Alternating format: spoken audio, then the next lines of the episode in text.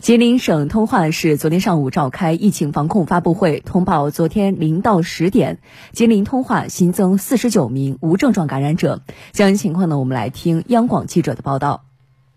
通化市副市长姜海燕介绍，一月十六号零点至十点。通化市在集中管控人员中，经主动筛查发现核酸检测四十九人为阳性，经临床专家组诊断为无症状感染者，均为原生品质生活方培训活动引发疫情所产生的密切接触者和次密切接触者。四十九例无症状感染者的流行病学情况正在调查中。已封闭无症状感染者居住小区四十二个，三百六十五个单元。截止目前，全市范围内已排查出密切接触者四百三十八人，次密切接触者七百五十二人，已全部实施隔离防控。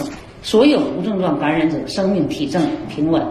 当前，通化市正在集中力量开展核酸检测工作，全力加快集中核酸检测进度。